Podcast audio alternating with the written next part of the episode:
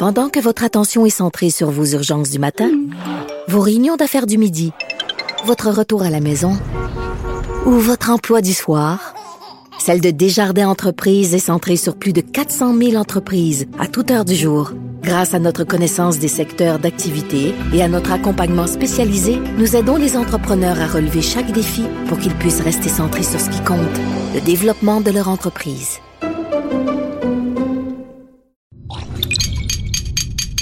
Cube Radio. Attention, cette émission est laissée à la discrétion de l'auditeur. Les propos et les opinions tenues lors des deux prochaines heures peuvent choquer. Oreilles sensibles s'abstenir.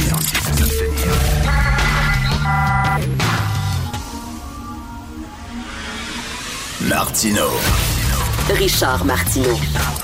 Politiquement incorrect. Il y a des scénarios qui parlent d'un taux d'attaque d'à peu près 30 de la population, pouvant aller jusqu'à 70 Cube Radio. C'est qui qui disait j'ai pas peur, moi, du virus, on exagère, voyons donc, on s'énerve pour rien, moi j'ai pas peur du virus, qui s'en vient le virus, moi, hein? Qui disait ça déjà, là? J'espère que ces gens-là qui disaient ça, les médias en rajoutent trop, c'est alarmiste, blablabla, vous en mettez... Mais regardez, là, c'est quand même sérieux. C'est sacrément sérieux, là. C'est vraiment une pandémie. Et euh, on va en parler, bien sûr, mais pas rien que de ça, c'est sûr. On est un petit peu tanné, mais quand même, reste que c'est quand même assez inquiétant, cette histoire-là. Je veux juste, euh, avant de parler du euh, coronavirus, revenir sur cette fille-là, Audrey Gagnon, qui a tenté d'étrangler sa fille de deux ans avant de lui donner 32 coups de dague et de la jeter à la poubelle. Vous savez, ça nous avait tous touchés. Et euh, je veux pas, bien sûr, excuser son geste épouvantable, ce qu'elle a fait, le 32 coups, 32 euh, coups de couteau, euh, de dague à une petite fille de deux ans, le jeter dans la poubelle. Mais tu lis, tu lis l'histoire de la vie de cette fille-là, une vie de misère, page 14 dans le Journal de Montréal. T'as une, c'est épouvantable la, la misère des gens, puis je suis très touché par ça depuis que je vous en, ai parlé, depuis qu'on travaille ici à côté du parc Émilie Gamelin, où tu vois une misère, une détresse sociale épouvantable, des gens qui sont complètement frostés à 6 heures du matin. Euh, L'autre jour, j'allais à la SAQ dans le coin, il y a une fille qui est en train de délirer, mais complètement, je sais pas sur quoi elle était exactement. Mais là, tu vois, Audrey Gagnon, l'histoire de sa vie. La fille a des problèmes psychologiques profonds. Euh, elle a été de sa naissance jusqu'à l'âge de 6 ans, elle était en famille d'accueil parce que ses parents étaient toxicomanes. Un bonhomme d'une famille d'accueil où elle était l'a, agressée, euh, abus physique et psychologique. Elle a été victime d'un choc post-traumatique. Elle s'est mise à consommer des stupéfiants pour se geler parce qu'écoute, elle a eu une enfance de marde de 2 à 6 ans dans des familles d'accueil, tu te fais battre, tes parents sont toxicomanes, est allé dans un programme de méthadone pour essayer de s'en sortir. Écoute, tu dis, my God, t'as une vie à vivre. On en a une. Elle, as-tu choisi le mauvais numéro ou pas? C'est vraiment épouvantable ce qu'elle a fait, bien sûr, elle va finir le reste de ses jours en prison. Tu parles d'une vie de merde et c'est épouvantable à quel point il y a des gens qui ont des vies de merde on est chanceux d'avoir la vie qu'on a. Si vous avez une vie tranquille, si vous avez une vie calme, une vie de quiétude, équilibrée, entourée de gens qui vous aiment, mon Dieu, profitez-en, savourez ça. Ça vaut des millions de dollars. Il y a des gens qui ont tellement des vies de merde. Et c'est euh, le cas de cette euh, jeune fille-là, là, euh, Audrey, Audrey Gagnon. Je trouve ça extrêmement touchant. Bref, écoute, j'avoue que j'ai mal dormi hier à cause du coronavirus. Fred, ça commence-tu à, à t'inquiéter quand même? We will be suspending all travel from Europe to the United States for the next 30 days. Ça, ça m'inquiète. 30 jours? Ça, parce que Un hier, mois? hier euh, mardi, Donald disait Ah, ben non, ben OK, ça va passer. euh, be calm, be calm. On l'a fait jouer. Ben oui. Entendu? Et 24 heures après, on Ils ferme. ferment tout. J'ai jamais, je suis pas si vieux que ça, mais dans l'histoire normale de notre civilisation, j'ai jamais vu ça. là. J'ai jamais vu une grande décision politique, En peu de temps. économique, mondiale, Ben humaine qu'il va avoir des conséquences. Prise de même, alors que la Je veille, il disait, effectivement, alors que la veille, il disait, il n'y a aucun Ouais. problème, soyez calme, il n'y a aucun problème. Puis là, poup, il ferme le pays. Ouais. C'est passé de 0 à 150 en dedans de 24 heures. Ben, c'est vrai, mais tu imagines les impacts économiques et tout ça, là, de ça. Puis ça va vite, vite, vite, vite, vite, vite. Et, et moi, j'ai peur aussi des impacts économiques, comme tu dis, parce que là, les gens s'affolent, puis tout puis il n'y a rien de pire pour la bourse. Il n'y a rien de pire pour la bourse que les gens qui, soudainement, prennent des décisions de même. C'est une pinote. J'ai une application là, qui s'appelle euh, Fly Radar 24. C'est euh, sur un téléphone intelligent. Tu vois en temps réel le Les nombre avions, des le nombre d'avions dans le ciel. Oui. Donc, tu vois qu'il y a des milliers de personnes, voire des millions en même temps qui volent. Puis j'ai bah, j'ai pas hâte de voir, mais c'est en temps réel. Je pensais pas vivre ça. Ben oui, Ah, ben, puis je me pince encore. Oh, et c'est- c'est- puis ça va durer pas un mois, là. Ben, on filme pour Ben, un mois, mais les conséquences. au. Canada, il y a des avions d'Air China, puis les gens sortent de l'avion, puis Ah ouais. passent à travers l'aéroport, puis ils s'en vont en ville, puis il n'y a aucun problème. Vous écoutez Politiquement Incorrect. Pendant que votre attention est centrée sur cette voix qui vous parle ici, ou encore là, très loin là-bas, ou même très, très loin. Celle de Desjardins Entreprises est centrée sur plus de 400 000 entreprises partout autour de vous. Depuis plus de 120 ans, nos équipes dédiées accompagnent les entrepreneurs d'ici à chaque étape pour qu'ils puissent rester centrés sur ce qui compte, la croissance de leur entreprise. Politiquement incorrect. Joignez-vous à la discussion. Appelez ou textez 187 Cube Radio. 1877 827 2346. Comme tous les jours à cette heure, nous parlons d'économie avec Michel Girard, chroniqueur à la section argent du Journal de Montréal, Journal de Québec. Michel, grosse nouvelle, Éric Martel qui passe d'Hydro-Québec à Bombardier. Eh oui.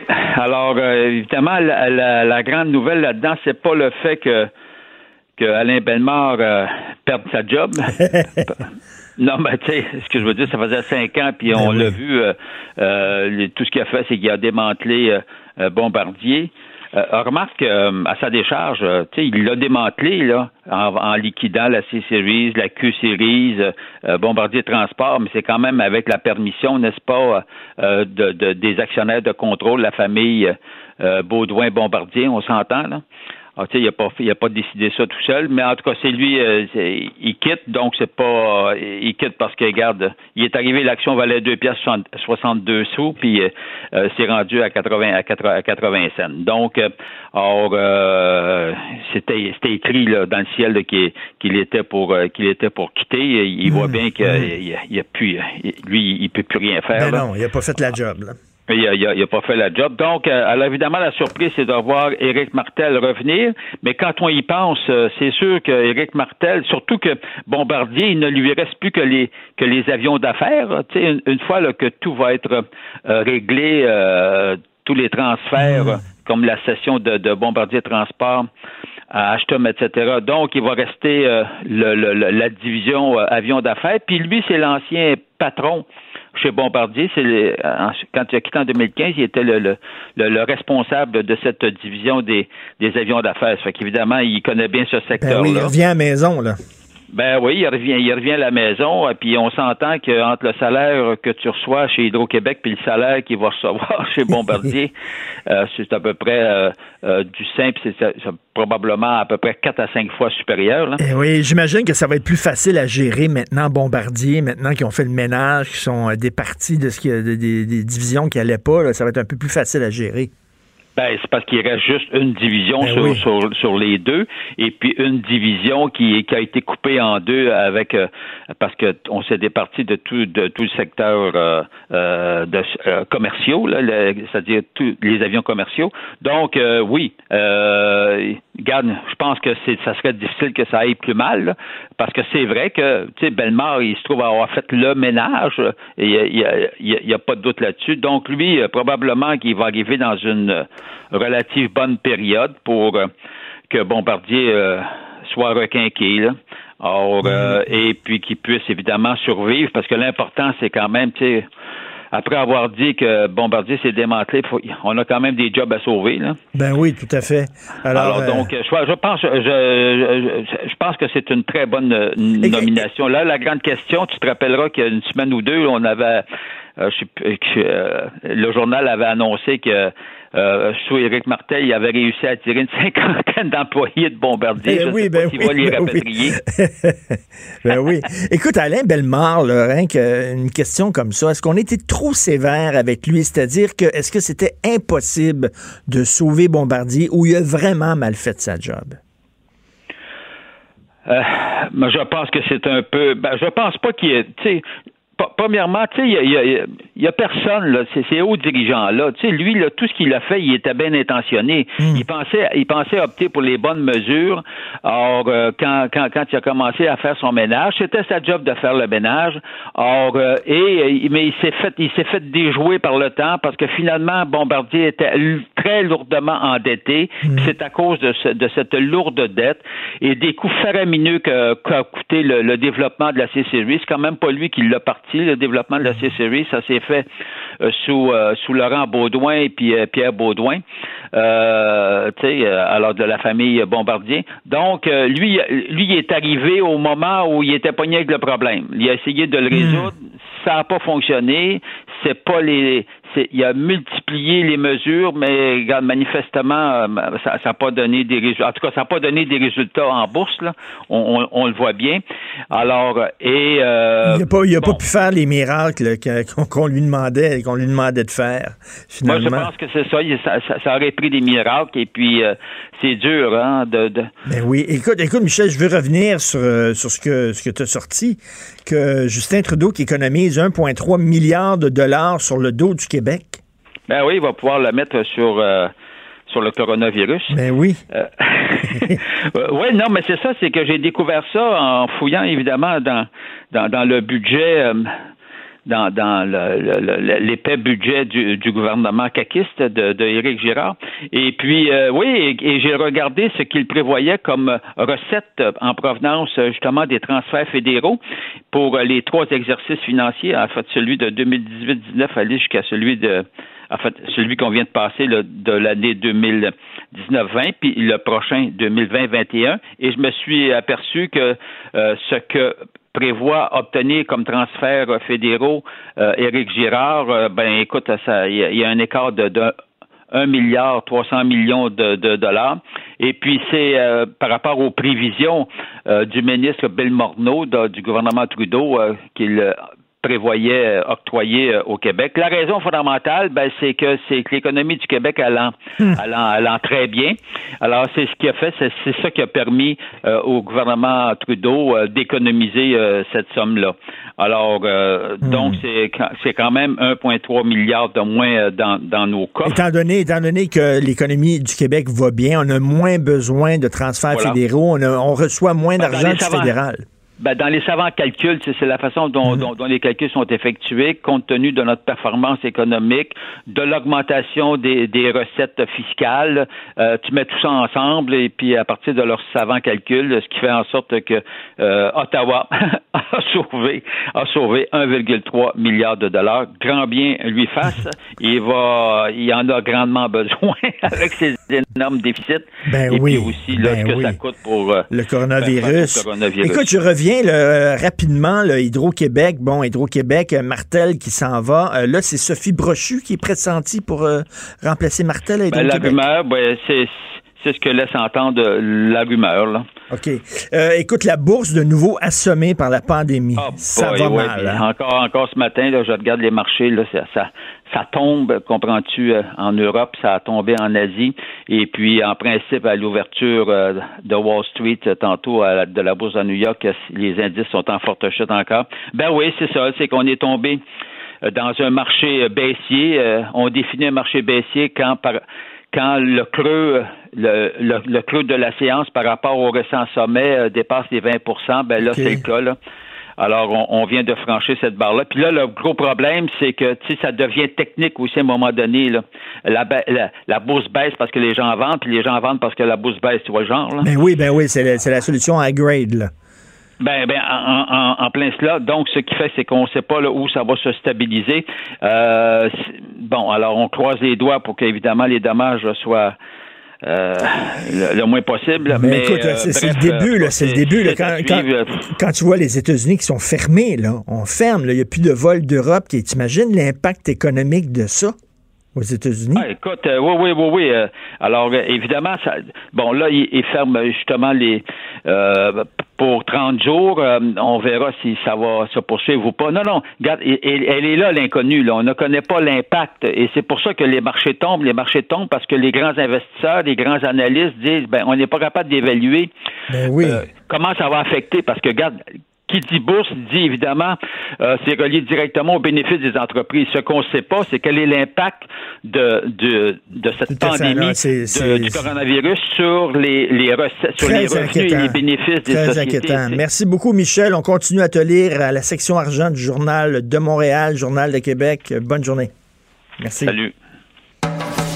Politiquement incorrect. À Cube Radio et sur LCN, le commentaire de Richard Martineau avec Jean-François Guérin. Cube Radio. Salut Richard. Salut Jean-François.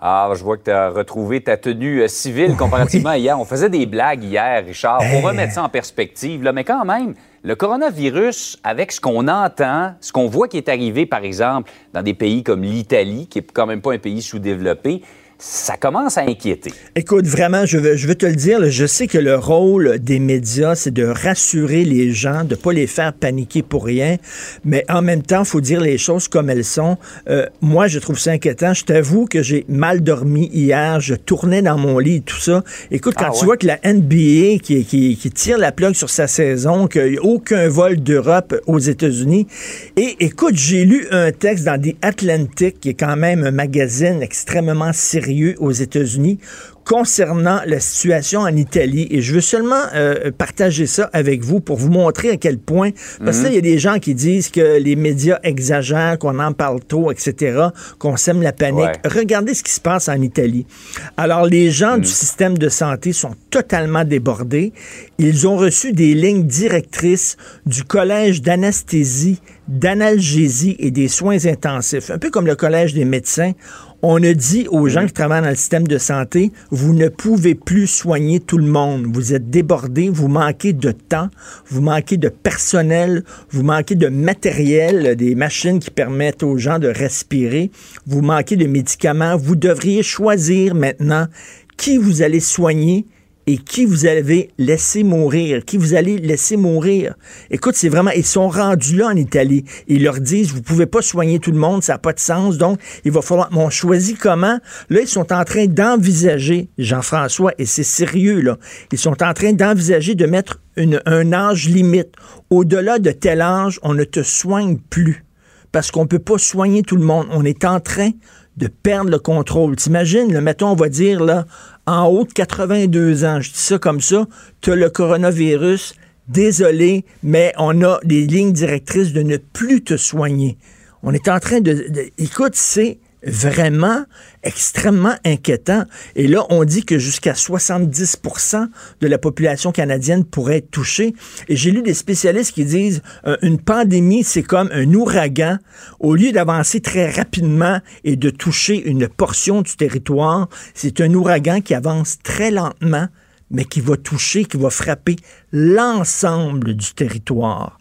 Est-ce qu'on est vraiment protégé au, Canada? On a vu Justin Trudeau qui a joué son rôle. Il est très bon là-dedans, la compassion. Le gouvernement est là pour vous.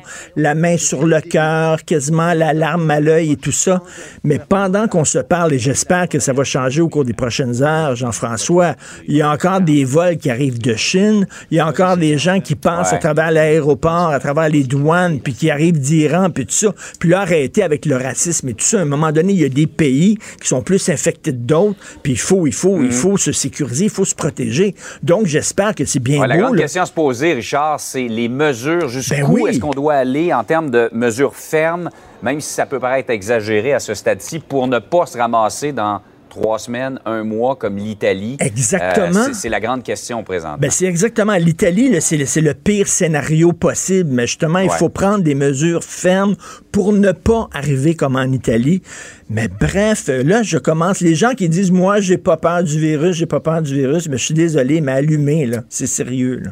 Ouais. Ça va toucher tout le monde, comme j'écrivais à quelqu'un tout à l'heure. Si c'est pas le virus qui vous touche, c'est probablement les conséquences sociales ou économiques qui vont vous Ben, toucher tout à fait. un certain moment. Complètement. Et juste Écoute, ici, là, à, Cube, à, trop, Cube, à euh, Cube Radio, là, Jean-François, on a reçu un, un mémo de dire, écoutez, si vous pouvez travailler de chez vous, euh, on, vous, on vous conseille de le faire. Et il y a plusieurs entreprises qui commencent à faire ça. Et il y a des spécialistes interviewés dans le National Post qui disent, ben, peut-être il va falloir effectivement euh, commencer à envisager de dire aux gens, ben, vous allez Ah ouais. rester chez vous, fermer les écoles, fermer les universités. On est rendu là. Et à l'autre extrémité, je voulais juste le mentionner parce que les gens disent des fois qu'on bon, on est alarmiste et tout ça. Il y a l'autre extrémité du spectre où euh, on voit la Chine et la Corée du Sud. Tu sais, les, les premiers pays qui ont été touchés, eux, ils commencent à s'en sortir. Et Ah. justement parce qu'ils ont pris des mesures innovatrices, parfois des mesures assez Ben, fermes pour, euh, pour contrôler tout ça. Tout à fait. Euh, autre dossier maintenant, euh, celui de Harvey Weinstein, 23 ans de prison pour des agressions sexuelles envers deux femmes, mais il y, a- il y a des gens qui ont fermé les yeux quand même. Ben oui, tout à fait. Écoute, là, comme disait, comme chantait Villet Pingouin dans les années 90, salut salaud, là. C'est ça, c'est qu'on aurait le goût de dire à Harvey Weinstein. Écoute, c'était, c'était un violeur, hein. c'était un agresseur. Ouais. C'était pas seulement un intimidateur, c'était un gars qui agressait, violait des femmes. Et tu sais, euh, euh, j'en suis, là, qu'on on critique parfois les dérives du mouvement MeToo avec raison, parce que des fois, il y a des hommes qui peuvent perdre leur emploi sur la base de simples allégations. Il y a la présomption d'innocence aussi qui tente à foutre le camp, et ça peut être inquiétant, mais reste que c'est un mouvement à la base, qui été salutaire, qui été important. Hollywood, ça fait des années que c'est comme ça. Écoute, Alfred Hitchcock, là, dans les années 50, là, intimidait, harcelait, agressait ses, ses- ses comédiennes aussi. Depuis que Hollywood existe, on appelle ça le casting couch. hein. En français, c'est promotion canapé. C'est-à-dire, si tu veux avoir un rôle, il faut que tu t'étendes sur le divan. Dire, Hollywood a été construit sur cette politique-là. Et Harvey Weinstein, bon, il est en prison, tant mieux, personne va pleurer sur son sort. Non. Il y a des gens qui le savaient. Ça fait des années que tout le monde le savait. Il y avait des gags dans des sitcoms sur Harvey Weinstein. Il y a eu des gags dans, je pense, South Park ou Les Simpsons, etc.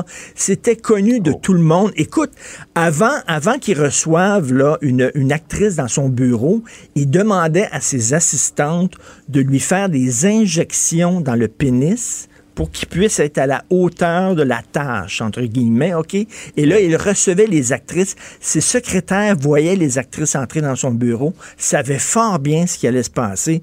Je veux dire, il y a plein de gens qui le savaient autour, qui ont fermé les yeux.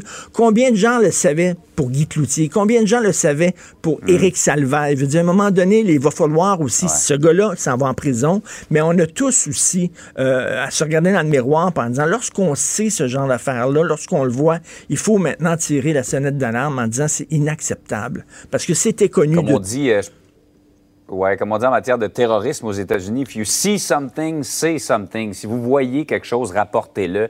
On peut pas euh, détourner le regard ou se dire ça existe Tout pas. je à fait, tout à fait. Lui s'en va en prison, mais il y a des gens qui Ouais. autour qui ont rien fait, qui le savaient, puis qui en riaient, même en disant Ah, Harvey, il est comme ça. Richard, bonne journée. Excellente journée, j'espère mieux dormir ce soir. je te le souhaite. Merci, Salut. salut. Richard Martineau. Politiquement incorrect. Cube Radio. Richard Thibault est président de RTCOM. C'est un spécialiste en gestion de crise. Et d'ailleurs, tiens, on va passer au crible de la réaction de Justin Trudeau avec euh, M. Thibault. Bonjour, Richard. Hello, Richard, comment ça va ce matin? Pas encore va. la grippe quand même? non, non, non, ça va. Bon. Ben, ça, ça va, ça va, ça va inquiet quand même. là. Je, je, Ah, je oui, l'avoue. oui, là. oui. Toi, Richard, qu'est-ce que t'en, est-ce que t'es inquiet? Honn- Honnêtement, on, on- est toujours là à se faire accuser quand on est un gestionnaire de crise d'exagérer les choses puis d'apeurer la population, alors que dans le fond, tu le disais tantôt avec beaucoup d'à-propos, notre objectif, c'est vraiment de tirer la sonnette d'alarme, mais surtout de dire aux gens, écoutez, L'objectif, c'est de se préparer. Ben oui. Si ça arrive pas, tant mieux. Mais si ça arrive, on sera prêt.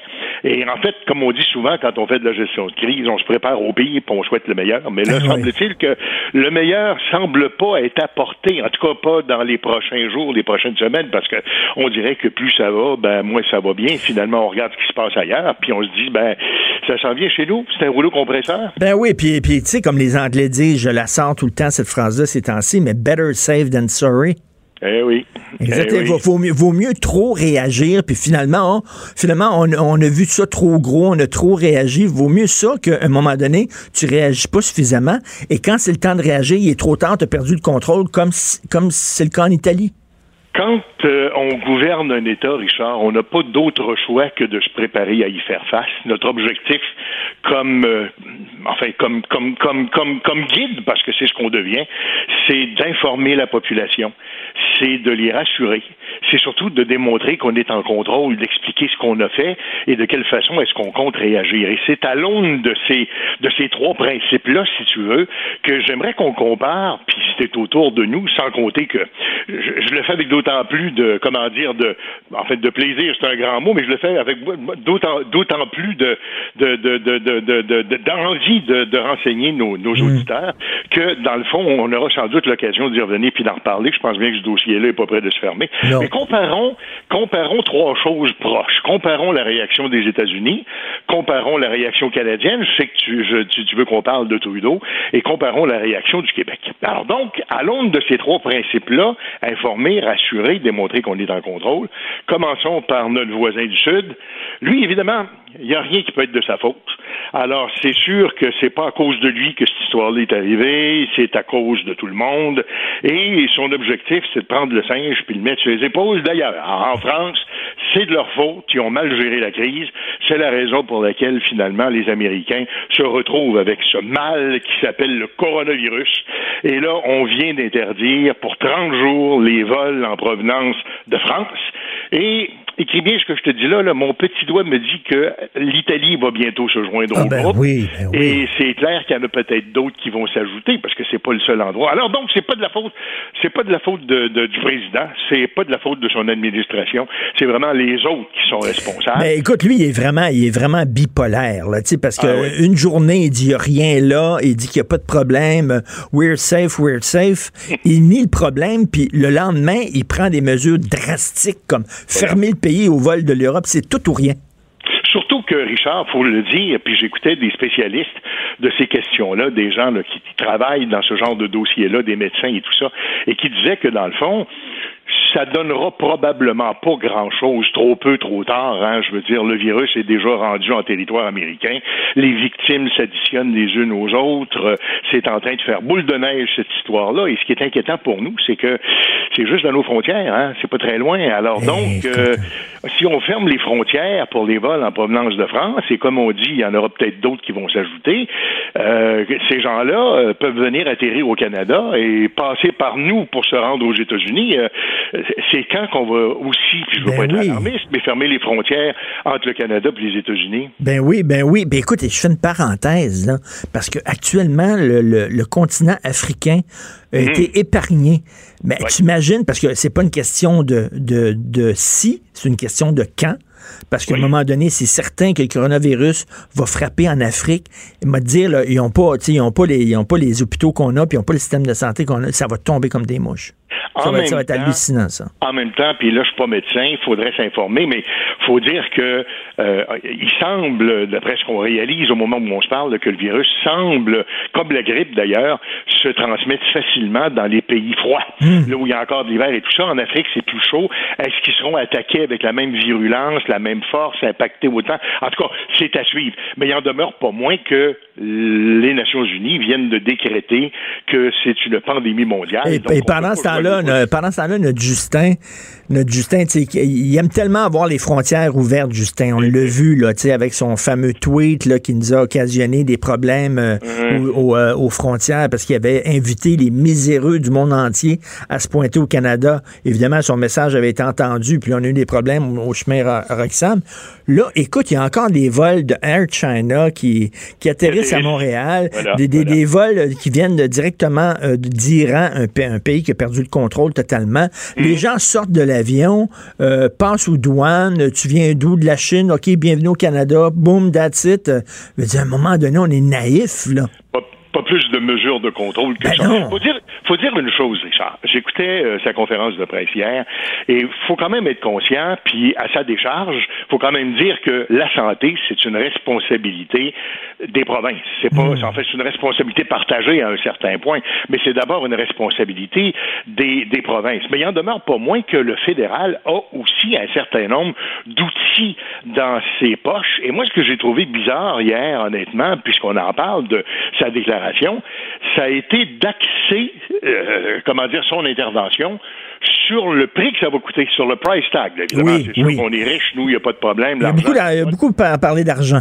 ah, c'est bon. Alors que quand on fait de la gestion de crise, les gens veulent pas savoir quel prix ça coûte. Sans compter quand toi puis moi, Richard, là, quand bien même que je te dirais ce matin qu'on va investir un milliard dans la lutte contre le coronavirus. Qu'est-ce que ça me dit, ça? que ça veut dire? Qu'est-ce que ça me dit? madame, Je sais pas, là. Qu'est-ce qu'on va faire avec ce milliard-là? Ça, ça me dit Mais rien, moi, là. C'est pas juste ça, mais c'est tellement gros comme montant qu'on n'est pas en mesure même d'imaginer ce que c'est que ça représente. Alors, Ben oui. à, à part que de vouloir impressionner la galerie puis de faire des manchettes, bon, finalement, cette nouvelle-là va, je pense, à un moment donné, passer très vite. Mais tu sais que même si on dit que c'est une responsabilité des provinces, la santé, il en demeure pas moins que il y a quand même un certain nombre d'outils dont dispose le fédéral. Et là, je vais te raconter une petite histoire qu'on m'a racontée hier euh, de sources qu'on dit généralement bien informées, pour reprendre l'expression connue.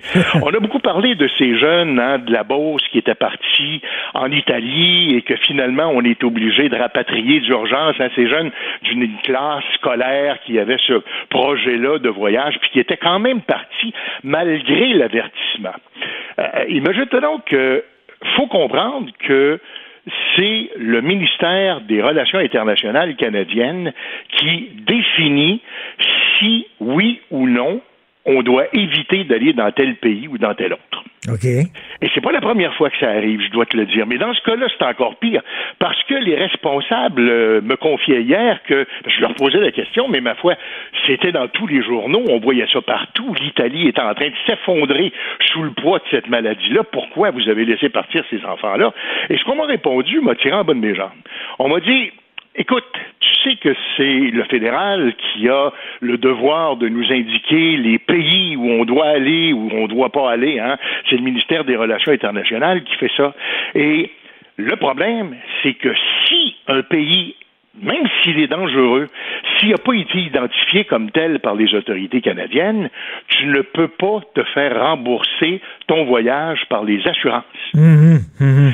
Alors donc, on a tellement retardé pour annoncer effectivement que ce pays-là, l'Italie, était sur la liste des pays à ne pas visiter. C'est là maintenant, mais on a tellement retardé à le faire que finalement, ces enfants-là sont partis à cause de ça. Alors donc, je veux dire, même, même si on dit, tu garde, là, c'est une responsabilité Yeah. provinciale. É- Écoute, mais, mais, mais alors qu'on le savait depuis longtemps que l'Italie, Ah, voilà. euh, c'est- un foyer d'infection, là. T'as absolument raison. Alors, on le savait depuis longtemps. On a tardé, on a resté les mains dans les poches. On a tardé à décréter que l'Italie était un pays qu'il fallait éviter. Et pour cette raison-là, ben, il y a des gens qui se sont ramassés là-bas. Alors, même si on dit que c'est une responsabilité des provinces, le fédéral dispose quand même d'un certain nombre d'outils. Et moi, j'aurais aimé hier que le premier ministre nous fasse la liste de ces outils-là qu'il avait. Ben oui, ben oui. Ben, t'as tellement raison, Richard, là, que l'argent, hier, il parlait que, qu'est-ce que ça dit, ça? Tu sais, il me semble que si tu dis, on va fermer, euh, je sais pas, on, on, on recevra plus d'avions qui proviennent de tel et tel pays, là, je le vois, là, c'est concret, OK? C'est quelque chose de concret. Mais on va débloquer un milliard de dollars. Oui, et. Dire, Ben, et. voilà.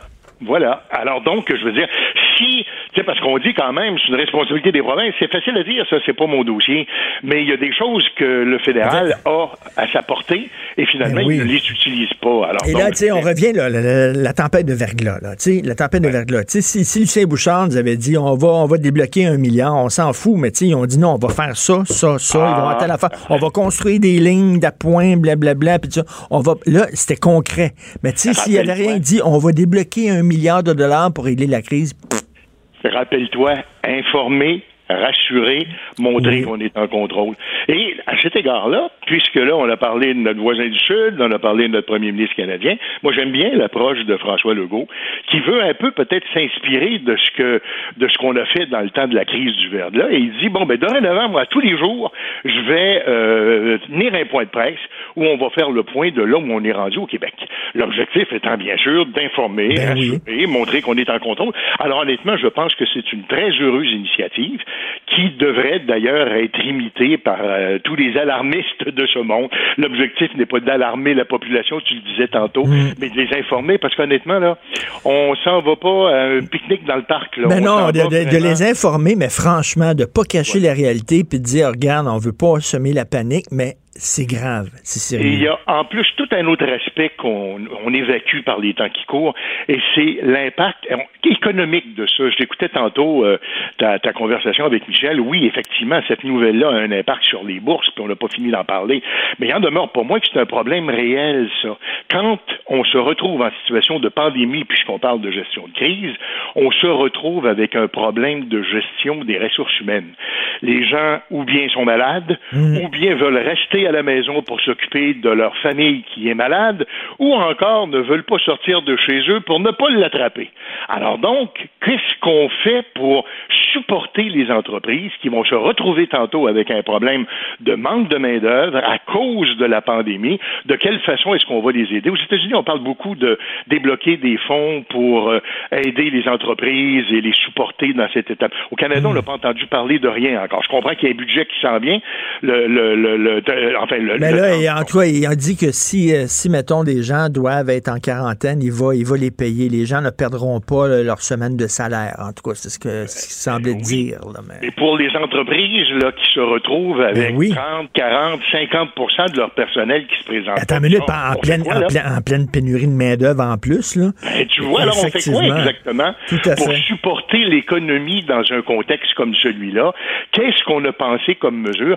Et surtout, et honnêtement, là, j'en profite pour lancer un appel aux entreprises.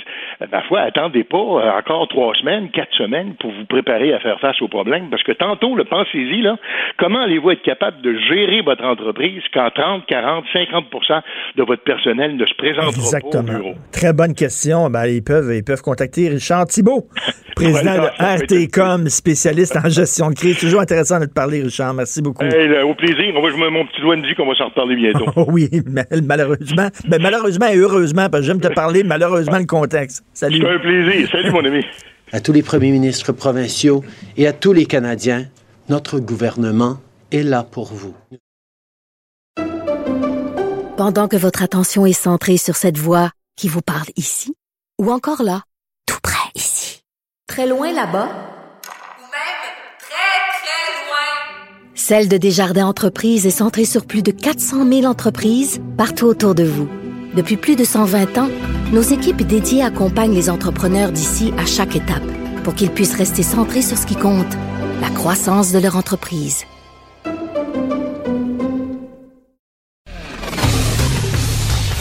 Martineau, franchement, même avec les cheveux gris, il reste un animateur très coloré.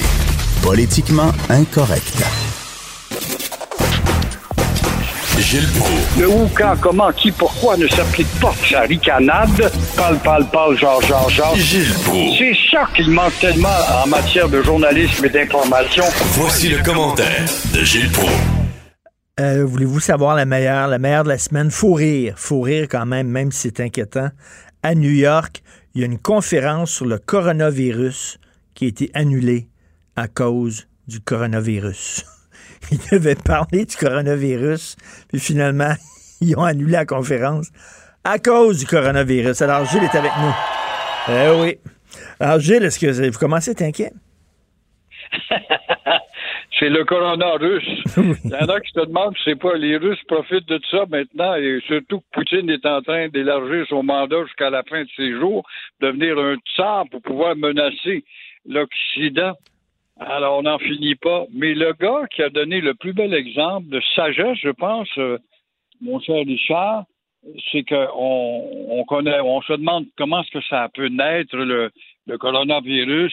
Bon, on connaît toujours les étapes. Je suis fatigué, puis j'ai des courbatures, puis des frictions, puis après ça, c'est la fièvre. Mais ça, ça ressemble exactement à l'identification d'un n'importe quelle grippe. Ben oui. Mais en réalité, hein? Ben oui, En c'est ça. J'ai trouvé intéressant ce matin qu'il y a un gars qui va sur la place publique, qui est connu et qui risque d'avoir une influence, et c'est Tom Hanks, un acteur très sympathique que tout le monde aime, et euh, qui est en train de tourner en Australie, puis qui a exactement exprimé ces périodes-là, bon, des maux de tête, des frissons, puis euh, les courbatures, puis il se présente, puis on- et lui, il le dit, j'ai attrapé le coronavirus, puis il est en Australie, il est en train de tourner. Mais, mais je peux vous dire quelque chose. C'est l'homme, euh, c'est l'homme sur la planète qui va être le mieux soigné au monde. Parce que si Tom Hanks décédait du coronavirus, vous imaginez la panique. Parce qu'on connaît pas, moi je connais pas personne là, qui a le coronavirus autour de moi, mais Tom Hanks, je le connais en maudit. Tout le monde connaît Tom Hanks. Là, au point de vue symbolique, là, si jamais ce gars-là mourait du coronavirus, ça serait une panique mondiale. Ça doit être le gars le plus soigné sur Terre actuellement. Tu as raison. Et là, tu fais référence, parlant d'acteur qui a été le premier, c'était Rock Hudson, quand on a Pour découvert euh, le sida. hein, il avait Ben été oui. quand même assez courageux pour s'exhiber puis dire que son genre de vie était un peu euh, en dehors des normes. Mais lui, c'est vrai qu'il va être traité avec les plus beaux soins, mais s'il fallait qu'il tombe, là, ça va être la peur et la panique. Mais c'est judicieux ce qu'il a dit, ne serait-ce que d'influencer ceux, en tout cas, qui sont portés à croire qu'ils ne l'ont pas. Alors, Mhm. euh, les étapes, c'est vrai que ça ressemble à une grippe classique, sauf qu'elle peut Et- être plus mais- intense. mais c'est ça, mais j'ai lu, Gilles, qu'on peut euh, ne pas avoir les symptômes, puis euh, porter ce virus-là, puis pouvoir contaminer les autres sans le savoir qu'on a les symptômes, parce que ça prend plusieurs jours avant que les symptômes émergent. C'est ça qui est donc dangereux. raison. On est porteur du cancer, en réalité, puis on l'é- on- on- on l'éveille ou on l'éveille pas, dépendant des, des chocs qu'on peut subir. C'est que actuellement, je te mens pas au rythme moi, euh, je pense que je t'ai dit audacieusement lundi que j'allais en Italie quand même, et je me suis fait bastonner euh, de critiques puis de, de colibets incroyables. Ben non, vous pouvez pas aller là. Là, c'est. Je peux pas y aller, c'est Air Canada qui m'empêche d'y aller parce qu'il n'y va plus. Puis euh, Transat, pareil. Mais là, c'est vraiment la troisième guerre mondiale. Sauf qu'on se bat contre une armée invisible. Ben oui. C'est pas des maudites farces. Ah ben écoutez, là, regardez ça, là, en, Italie, j'en parlais un peu plus tôt avec Jean-François Guérin de l'CN. En Italie, ils disent là, on peut plus soigner tout le monde, ça n'a pas de bon sens, on est débordé. Et là, ils ont reçu des lignes directrices euh, des autorités en disant bien bientôt, on va avoir un âge limite. Au-delà de tel âge, vous soignez plus la personne parce que on peut pas soigner tout le monde. Fait qu'il y a des personnes qu'on va laisser mourir, puis il y a des personnes qu'on va soigner. Et ça, on va baser ça sur l'âge. Vous qui êtes d'un certain âge vénérable, Gilles, quand même, c'est quasiment de l'âgisme en disant, là, en, en haut de tel âge, mettons en haut de 80, on ne soigne plus. faut le faire quand même. hein. On est rendu en 1936, à l'époque d'Adolphe. Ben- ben oui. Qui pouvait devenir euh, un arien ou pas. Hein? Mais euh, s'il n'y a pas de doute, ça fait réfléchir les peurs et de voir cette paralysie mondiale et ça semble que ce n'est pas fini. Et pendant ce temps-là, je vois, je t'amène dans une actualité un petit peu plus frissonnante parce qu'on aime beaucoup nos vedettes. Ben, on s'aperçoit quand même qu'il y a, au-delà de l'armée invisible, il y en a qui forment des petits, euh, des petits régiments pour clouer le petit caporal Éric Salvaille. Et euh, est-ce qu'il va faire face à de nouveaux témoins? Et l'homme euh, qui euh, conserve quand même, faut pas l'oublier, ça c'est unique au monde, moi j'ai de la misère à l'avaler, ses agendas dans ses tiroirs depuis euh, 1993. Ben oui, c'est bizarre, ça. C'est bizarre, ça. C'est impossible. Ben même, voyons J'ai de la misère à croire ça. moi. Ben oui, je, je suis de l'impôt, puis je veux fouiller dans tes impôts. Mon cher Richard, montre-moi ton agenda de l'année passée, ou il y a deux ans, puis tu risques de me répondre. Écoute, je l'ai flanqué au panier, parce qu'il y a des maudites limites d'accumuler. Pour dire que telle date, je suis allé euh, à un match de hockey ou à telle autre date. non, puis en plus, il était, il était coursier à Radio-Canada à l'époque. Il était coursier à Radio-Canada. Il n'était pas une vedette. Puis il tenait son agenda en disant quoi? Aujourd'hui, j'ai livré deux lettres euh, au département. de- Voyons donc. Ça. m'amène à dire, je ne sais pas, tu vas me dire que j'ai un drôle de scénario, Euh, écoute, ce gars-là est irréductible, il n'y a pas de doute. On le voit avec l'accumulation que la couronne va apporter. Est-ce que le juge va accepter tout ça? C'est intéressant. Des nouveaux cas. Mais euh, j'ai bien l'impression que son pauvre avocat va être obligé de jouer sur l'irréductible déviationniste qu'est Éric Salvaille en matière de sexe. Et par conséquent, on va invoquer une maladie euh, psychologique et euh, mon gars devrait être traité et on l'enverra à Pinel avec des hogs pendant un an de temps. Il pourra se confesser puis rire et jaser avec des psychiatres pour éviter les barreaux, les vrais barreaux. Mais vous trouvez pas. Ce. C'est vrai, c'est vrai, mais vous trouvez pas que quelque part, c'est comme une maladie, effectivement, parce que si, si c'est vrai que quelques jours avant son procès, il s'est encore montré la bisonne, à un moment donné, il y a un problème, le gars, là. Ben, c'est ça, il va être d'ordre psychologique. Ouais, ouais. Est-ce qu'on va pas jouer là-dessus? Puis là, ben, écoute, on va t'envoyer à Pinel à la plage dans un institut psychiatrique. Est-ce que c'est pas comme ça qu'il va dévier? C'est un scénario qu'il faut Mhm. en- envisager. Il y a beau avoir un appui du public, ben, enfin, un fort public qui doit diminuer, il n'y a pas de doute. Il y a beau y avoir la pression des médias. Bon, le juge va-t-il être influencé? En principe, il n'y a pas le droit de tenir Ben oui. compte. euh, Mais c'est vrai, c'est vrai, c'est- vrai que c'est la, la- la- la- la- la tyrannie des lologues. là. Tout est une maladie. Là. Avant, ce qu'on aimait, ce qu'on aimait avant un vieux cochon, aujourd'hui, c'est un, c'est un malade qu'il faut guérir. C'est vrai qu'on est, on est là-dedans. Là. Ben, exactement. Fait que la- le pouvoir des hogs va Ben sûrement peser lourd là-dedans. Soyons pas surpris. Il y en a qui vont être découragés, mais euh, d'autres vont, encore une fois, écoute, des hogs, on l'a vu, on a eu, on a eu des gars, des hogs venus nous expliquer la faiblesse de Trudeau la semaine passée. Ben oui, non, non, des, des- des lologues, il y en a, il y en a partout des lologues. Et en terminant, vous aimeriez, Gilles, avoir une université euh, au Québec qui est vraiment pour l'élite, comme Oxford, comme Yale, comme ces grandes universités-là.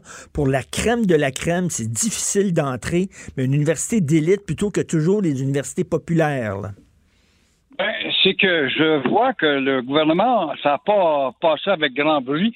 Il va augmenter ses dépenses destinées à l'éducation en investissant justement pour la création de 150 nouvelles classes spécialisées. Il y en a déjà 150. On va avoir 300 classes vraiment où on va recevoir des petits génies qui sont forts en chimie ou en, mathématiques, mais c'est pas trop. Il faudrait qu'ils soient forts en culture universelle. Mais quand même, c'est pas trop tôt. Je trouve que c'est une très belle idée, ça. Quand on sait que nous n'avons pas au Québec c'est vrai qu'on a de bonnes universités, je ne nie pas, là, McGill, puis Montréal, et puis euh, Laval, puis envoyez donc, puis Sherbrooke, puis ce sont des universités quand même dites de standard ordinaire, si on veut. Alors, une université supérieure qui ferait l'envie de ceux qui cherchent justement à avoir un diplôme comparable à ceux de Harvard, de Yale, comme tu les nommais, ou encore la Sorbonne, ou je ne sais, London School, mais euh, euh, ces nouvelles classes, c'est ça, tant mieux si on arrive là.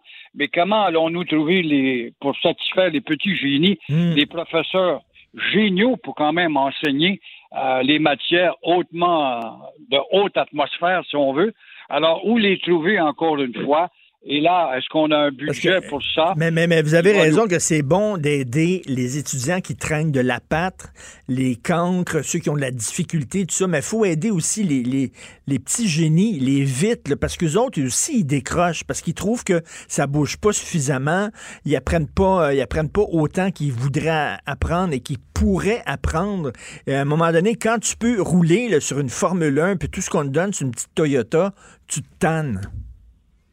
Exactement, puis il faut quand même tenir compte qu'une nation, et nous n'en avons plus, je ne sais pas si tu es d'accord avec moi, moi je pense depuis 10-15 ans, nous n'avons plus d'élite. Quand est-ce que c'est que tu as un gars ou une fille en vue qui, le lendemain de sa déclaration, provoque euh, des articles dans le devoir ou enfin Je des grandes suis, je analyses? suis tout à fait des- d'accord avec vous. Il n'y en a plus, il n'y en a plus. Et ça, c'est dû justement à une standardisation de la facilité à donner des diplômes plus faciles. Alors, une université élitiste ne ferait que le bien-être de la réputation de la nation si on doit s'affirmer comme nation. Je me vu ce matin dans le journal de Montréal et du Québec hein, où on, on voit la- comment la médiocrité, le ramollissement euh, est en train de neutraliser, par exemple, un ministre qui veut valoriser la loi 101. Ces mêmes acteurs qui, il y a 20 ans, auraient marché dans la rue, puis c'est à eux qu'on doit s'il y a eu une évolution. Louis Laberge, Fernand Daou, puis Gérald Larose, puis tous ceux-là qu'on a ici au téléjournaux, mais dans le fond, ils étaient combien utiles? Ces mêmes gens qui les remplacent aujourd'hui ils disent Mais bien, là, on voit pas pourquoi est-ce qu'on discutait de ça. Cette lâcheté institutionnalisée démontre le ramollissement de l'élitisme. D'ailleurs, j'invite tous les gens à lire justement votre chronique Syndicalisme anti-loi 101. Et là encore, vous avez tout à fait raison. Ces gens-là, avant, qui étaient des, vecteurs de changement, aujourd'hui, au contraire, ils nous empêchent d'avancer puis nous empêchent de mieux protéger notre langue.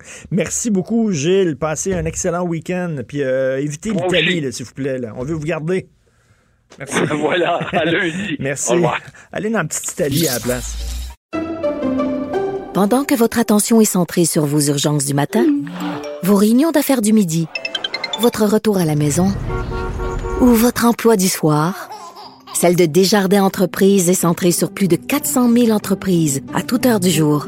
Grâce à notre connaissance des secteurs d'activité et à notre accompagnement spécialisé, nous aidons les entrepreneurs à relever chaque défi pour qu'ils puissent rester centrés sur ce qui compte, le développement de leur entreprise.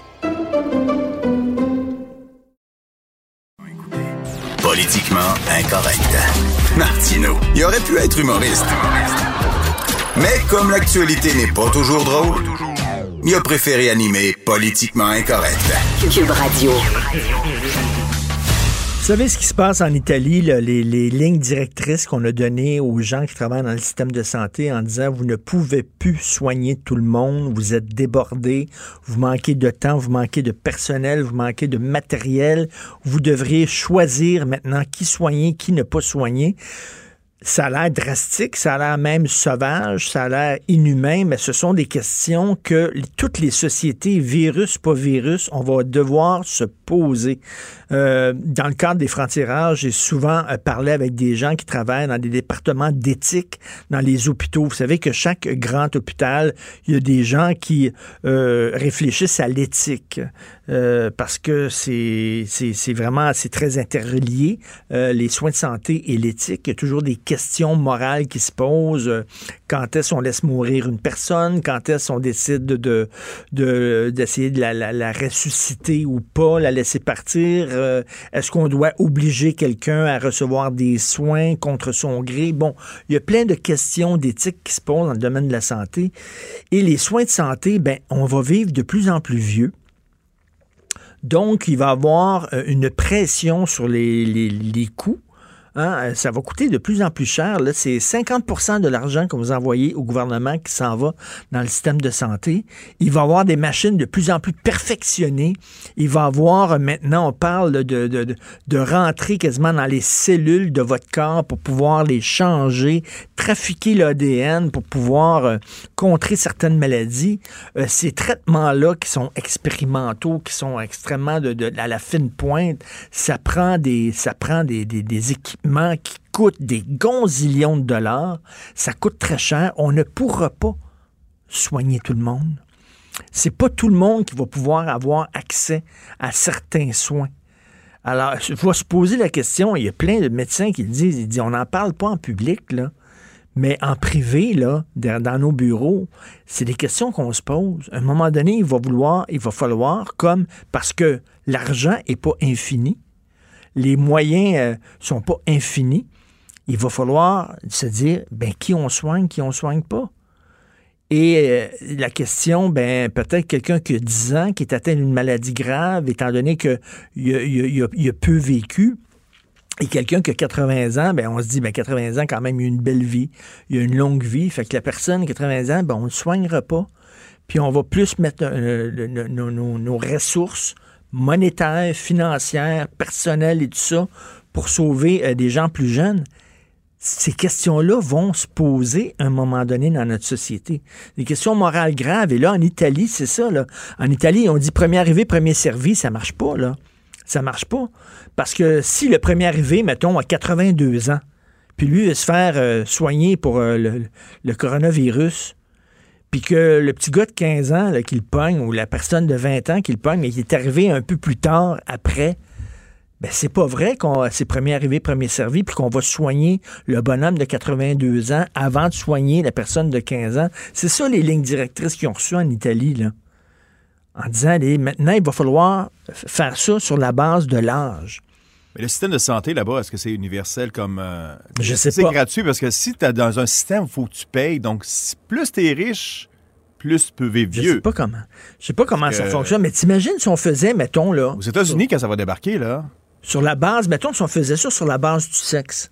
On soigne les hommes, mais pas les femmes. Comme les, les Ou femmes sur et les la enfants base- d'abord, là, comme en bateau. là. Ou sur la base, ouais, ou sur la base de la race. On soigne les noirs, mais pas les blancs, ou les blancs, mais pas les noirs. Tout le monde capoterait en disant, voyons donc, c'est discriminatoire. Mais sur la base de l'âge, ah, là, les gens disent, ben oui, ça passe. Pourtant, c'est une forme de discrimination.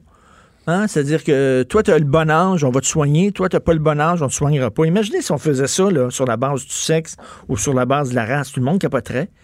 Tu sais, les gens qui disent on vit dans une, dans une période où il y a de l'âgisme, ben effectivement, quand tu dis ben toi, 80, euh, t'as assez vécu, on juge que t'as assez vécu, puis tout ça. Fait que toi, c'est boum. En tout cas. Le service de santé euh, est un service national de santé en Italie organisé au niveau régional qui offre une couverture universelle et des soins largement gratuits. Ah, comme Heureusement nous pour eux autres. Comme nous autres. Cela dit, quand on dit soins gratuits, c'est jamais gratuit parce qu'on paye avec nos impôts. Oui, mais un rien système euh, en parallèle, comme aux États-Unis, si tu pas de bonnes assurances, est-ce qu'on va te soigner? Si t'arrives, là, t'as pas de bonnes assurances, là, puis OK, ça coûte 15 000 tu l'as pas le 15 000 Ben oui, tu l'as pas de 15 000. On dépense pas 15 000 se soigner. Là. Là, t'as 70 ans, euh, trop tard. Ben, c'est ça. T'as- C'est à toi de prendre tes Ouais. assurances. T'as pas assez d'argent. T'as pas. Tes, ou, euh, Ça s'en vient, cette question-là, je pense. Si, si tu as beaucoup d'argent, tu vas avoir une, une police d'assurance qui va couvrir toutes sortes de patentes. Si Pas tu de pas beaucoup d'argent, tu vas avoir une petite police d'assurance qui couvrira pas grand-chose. Puis ça, ça- ça va être, ça va être ça, là. ça va être des questions effectivement d'éthique et de morale très, très délicates qu'on devra se poser. Mais c'est quand même assez inquiétant ce qui se passe en Italie. Ils l'ont échappé bien raide. Est-ce qu'on veut se rendre jusque-là? L'Italie, c'est le pire scénario. C'est le pire scénario. Il y a des gens qui disent, voyons, euh, des fois, on réagit trop, oui, mais il faut trop réagir justement pour pas se rendre jusque-là. Parce qu'eux autres, ils sont, ils sont obligés de se rendre jusque-là. Vous écoutez politiquement incorrect. Pendant que votre attention est centrée sur cette voix qui vous parle ici, ou encore là, tout près ici, très loin là-bas, Ou même très, très loin. celle de Desjardins Entreprises est centrée sur plus de 400 000 entreprises partout autour de vous. Depuis plus de 120 ans, nos équipes dédiées accompagnent les entrepreneurs d'ici à chaque étape pour qu'ils puissent rester centrés sur ce qui compte, la croissance de leur entreprise. Martino. Un Martino par jour éloigne le médecin pour toujours. Vous écoutez Politiquement incorrect. Alors, euh, tous les jeudis, nous discutons avec Adrien Pouliot, chef du Parti conservateur du Québec. Salut Adrien. Monsieur Martineau, t'es pas en train de faire la file chez Costco pour acheter du papier de toilette? non, il en reste plus. Écoute, toi, t'es-tu- t'es t'es- t'es aux États-Unis, toi, là, là? Ouais, des fois, ouais. Tu peux, OK, mais tu pourrais plus euh, arriver, tu tu pourrais plus revenir, là. Les, frontières vont être fermées. Fini, Ben là. là, ils ont fermé. Ben là, Trump a fermé le- l'Europe, là, tu sais. euh, j'ai regardé des statistiques. euh, le Canada demeure le pays où il y a le plus de, de, de gens qui vont aux États-Unis. Quand tu regardes le nombre de vols entre les États-Unis puis ailleurs, ben, le Canada, c'est le premier. Ben oui. Mais l'Europe est troisième. Là. Le deuxième, c'est le Mexique. Le Mexique, troisième, c'est c'est l'Europe. Alors, ouf. Va dire une affaire. La valeur des, des actions de United Airlines euh, a baissé de la moitié depuis une semaine. Écoute, c'est quelque chose. La bourse est vraiment en folie. On va s'en parler tantôt, mais, mais un- mon petit doigt me dit que tu as adoré le budget de la CAQ.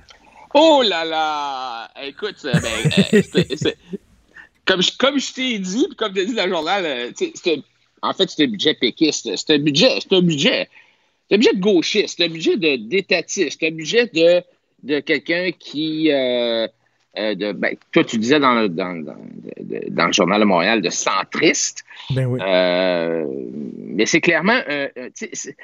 Puis puis il n'y a pas énormément de surprises dans, dans, dans le budget, dans le sens que quand on connaît le go un peu, puis quand on regarde d'où est-ce qu'il vient, puis ce qu'il a fait dans la vie, c'est quelqu'un qui croit au modèle québécois, là. Ce n'est pas Un euh, État fort, un État fort. Tu sais, ce- que disait, euh, ce que disait Jean-François Lisée là, lorsqu'il faisait campagne. Il disait on n'envoie pas le- l'État au régime, on l'envoie au gym. Euh, ben, C'est ça. ben, c'est ça, là. Ah, c'est exactement ça. Et euh, le, le- le tour de magie de François Legault, d'après moi, là, ça a été de faire croire à la population qu'il était un parti, je te dirais, de centre, centre-droit. Et que euh, en remplaçant euh, et, et- et que ce parti-là serait un, un parti qui remplacerait les libéraux puis qui aurait du changement. hein, parce que la première chose, la- la- la- le thème principal de Legault pendant la campagne, c'était du changement, du changement. Il a dit quand il a été élu le lendemain, le Québec sera plus jamais pareil. Tu avais l'impression que quatre ans plus tard, là, c'était un autre pays, une autre province. là. Et, mais c'est pas ça du tout. C'est pas ça du tout. On a un budget Dépensier, typique, dépensier. Dépensier, écoute, euh, des, des- des augmentations de dépenses de 5, 5,5% alors que l'inflation est à 2. Euh, et pour moi, euh, euh, la déception la, la plus grande, c'est qu'il n'y a pas de baisse d'impôts. On, flotte, sais, on, on flotte dans les surplus. Il y a là. un petit- une petite baisse de la taxe scolaire, all. Et, mais, mais, mais ce qui me fait rire, c'est que tu te souviens, là, la veille des élections provinciales, les gens, la gauche, disaient si vous allez voter le go, ça va être l'austérité, ça va être écœurant, il va sabrer les dépenses, puis tout ça. Écoute, euh, ben non, ben non. Non, puis c'est ça qui est. C'est ça qui est surprenant, tu sais, parce que quand tu regardes, Legault n'a jamais dit qu'il était un parti de droite. Il a toujours dit je suis un parti de centre, je suis un, un gars pragmatique. Pouliot, puis le Parti conservateur du Québec, ça, c'est l'extrême droite.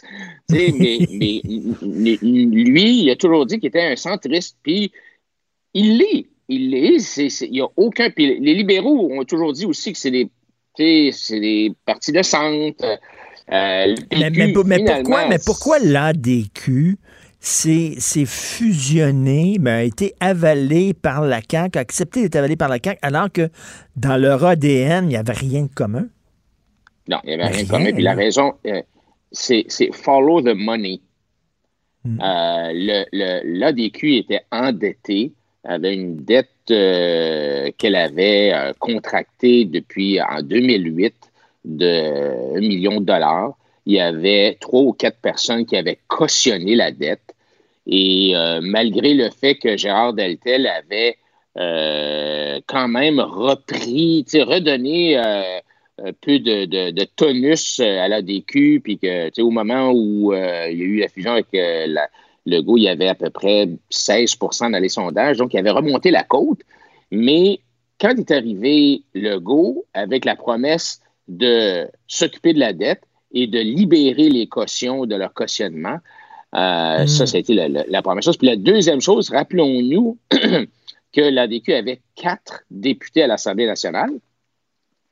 Et, tu sais, s'il y, en a- s'il y en a deux ou trois qui disent à Gérard, écoute, nous autres, là, on s'en va à la CAQ, ben, c'est foutu, tu sais, je veux dire, c'est... alors, c'est un peu ça qui est arrivé. Donc, Mais là- mais là, la CAQ faire avec l'ADN. La, la, la CAQ, la a mangé l'ADQ, ils l'ont digéré, ils l'ont expulsé, puis ils l'ont flushé. Puis il reste plus rien de l'ADQ dans la CAQ. là. Non, il ne reste plus rien. Écoute, on avait eu une discussion euh, avec Legault. On voulait essayer de garder des choses dans le programme. Et la seule chose qu'on a réussi à garder dans le programme de l'ADQ, c'était la possibilité d'avoir un projet pilote au Québec pour un hôpital privé. That's it.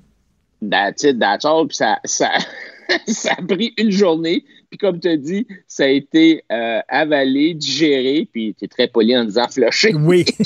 et, et alors, donc, ça n'a jamais, jamais collé. Même qu'il euh, y a des gens de l'ADQ qui sont allés au premier euh, congrès de la CAC pour, euh, au moment où on adopte le programme, tout ça, il, avait fait des propositions, puis ça a tout Mais- été mais- rejeté euh, du revers de la main. En même temps, Adrien, OK, je, je te parle franchement. Tu es chef du Parti conservateur du Québec, tu défends des idées, tu défends une façon de voir les choses, puis je suis d'accord avec beaucoup de choses que, que tu dis, mais tu es au Québec, là. t'as pas l'impression des fois de parler dans le désert parce que le Québécois, en général, le Québécois moyen, il aime ça, des budgets comme ça. Le Québécois moyen, c'est un social-démocrate de centre-gauche. Il aime ça que le gouvernement dépense, puis que l'État y tienne la main, puis que l'État le torche quand il baisse ses culottes, puis que... euh, c'est comme... C'est ça, le Québécois moyen. Parce qu'au. Québec, c'est comme ça qu'on vit.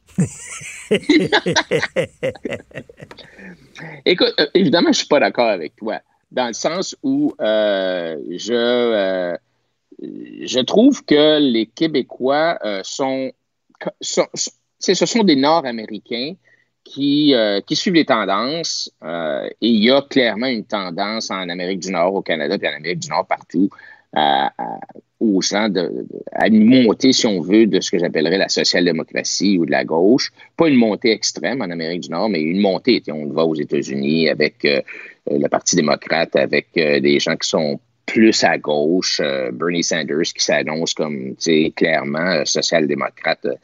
Mais euh, je vais te donner trois exemples, Richard, puis tu vas, tu vas comprendre pourquoi je suis perplexe un peu. On a fait faire des sondages d'opinion. On fait des sondages. Évidemment, tu peux toujours dire, ouais, mais les sondages, c'est toujours biaisé. Ça dépend de comment tu poses la question. Mais bon, un premier sondage en, en février 2018, à l'approche du euh, premier budget euh, provincial de Legault, euh, un sondage léger, donc, bon, je pense que c'est quand même assez sérieux, là, qui montrait que les Québécois étaient majoritairement d'accord avec les baisses d'impôts que le gouvernement considérait. Et on disait dans ce sondage-là que 63% des répondants jugeaient que c'était positif, les baisses d'impôts. Euh, plus de la moitié trouvaient que les baisses d'impôts sont bonnes pour l'économie.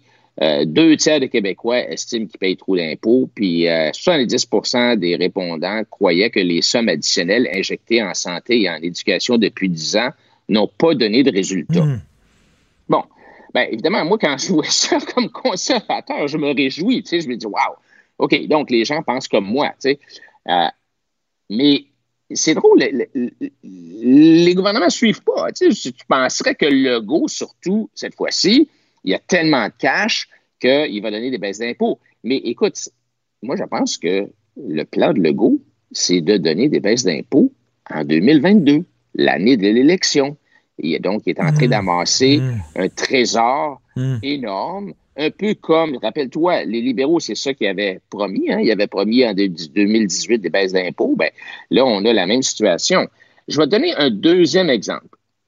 La santé. Alors, on dit tout le temps, ah, les Québécois, ils, ils veulent protéger le, système de santé publique, l'Association des médecins pour le système public, blablabla. Mais, mais en fait, 75% des Québécois, ça c'est un autre sondage tout récent, le décembre 2019, 75% des Québécois sont d'accord pour que des entrepreneurs privés puissent offrir davantage de soins, pourvu que l'État continue à assumer les coûts. Mais les Québécois, en grande majorité, veulent qu'il y ait plus de privés en santé. Euh, la moitié sont d'accord pour confier la gestion des hôpitaux publics à des entreprises privées. Euh, seulement 25% des Canadiens, là, là, je parle des Canadiens, par contre, le 25% des Canadiens considèrent que le système de santé traite les patients dans des délais raisonnables. Mais ça, c'est sûr c'est la même affaire au Québec. Et, et donc, les Québécois, euh, 76% des Québécois, par exemple, souhaitent que leur employeur leur fournisse l'accès à des consultations virtuelles avec un médecin. Donc, euh, encore une fois, tu sais, euh, la technologie, tout ça. Alors, les, les, Qué- les Québécois et les Canadiens sont manifestement prêts à sortir leur système de santé des années 70 pour les amener au 21e siècle avec une majorité qui, qui comprennent les avantages de laisser plus de place aux entrepreneurs dans la fourniture des soins. Mais ça, ça, ça se reflète pas dans des politiques euh, du gouvernement. Troisième exemple, les- l'énergie, les, besoins en énergie. Ben, une écrasante majorité des Québécois préfèrent que leur pétrole importé euh, euh, vienne de l'Ouest canadien contre du pétrole américain ou contre le pétrole venant d'un autre pays. Donc, on préfère que le pétrole importé au Québec vienne de l'Ouest canadien. Deux fois plus de Québécois euh, souhaitent que leur province exploite ses propres ressources pétrolières plutôt que continuer d'importer le pétrole qu'il Mhm. consomme. Et en ce qui concerne le transport du pétrole, là, là, c'est oh, c'est canadien. Par contre, 50 des Canadiens estiment que le pipeline représente le, le, le moyen de transport le plus sécuritaire, puis les, les- les Québécois aussi sont, sont largement majoritaires là-dedans. Alors, pourquoi est-ce que, est-ce que Legault parle du pétrole sale de l'Ouest? Mais là, Alors, tu parles, mais là, Adrien, oui, je, je comprends, mais là, tu, tu te bases sur trois sondages. Puis euh, moi, en tout cas, c'est pas scientifique ce que je te dis, c'est un feeling, mais je trouve les Québécois, puis les sondages, sais, c'est le gars qui jase, qui jase. Tu sais, un sondage, ça, ça, implique pas grand-chose. Tu sais, c'est le gars qui jase, ah ouais, moi, moi, je ferais ça de même, je ferais ça comme ça, puis ah ouais. Mais quand c'est le temps de le faire, le Québécois chialerait. Tu comprends? Là, là, je suis en train de te dire que je crois pas au sondage. Là, tu vas me dire, voyons donc, chance, ça n'a pas de sens. Mais je trouve que les Québécois, on parle, on est baguette en l'air, on chiale, mais finalement, on, veut que les choses changent. Mais on veut pas que ça change tant que ça. Parce que la la CAQ, le changement qu'ils ont proposé, tu sais, ça ressemble au PQ, ça ressemble, oui. ça ressemble au Parti libéral. tu sais. On, on veut pas des révolutions au Québec. On veut le changement dans la continuité. Qu'on. Mais est-ce que, je vais te poser une question, est-ce que les, est-ce que c'est les syndicats puis les médias qui te donnent cette impression-là?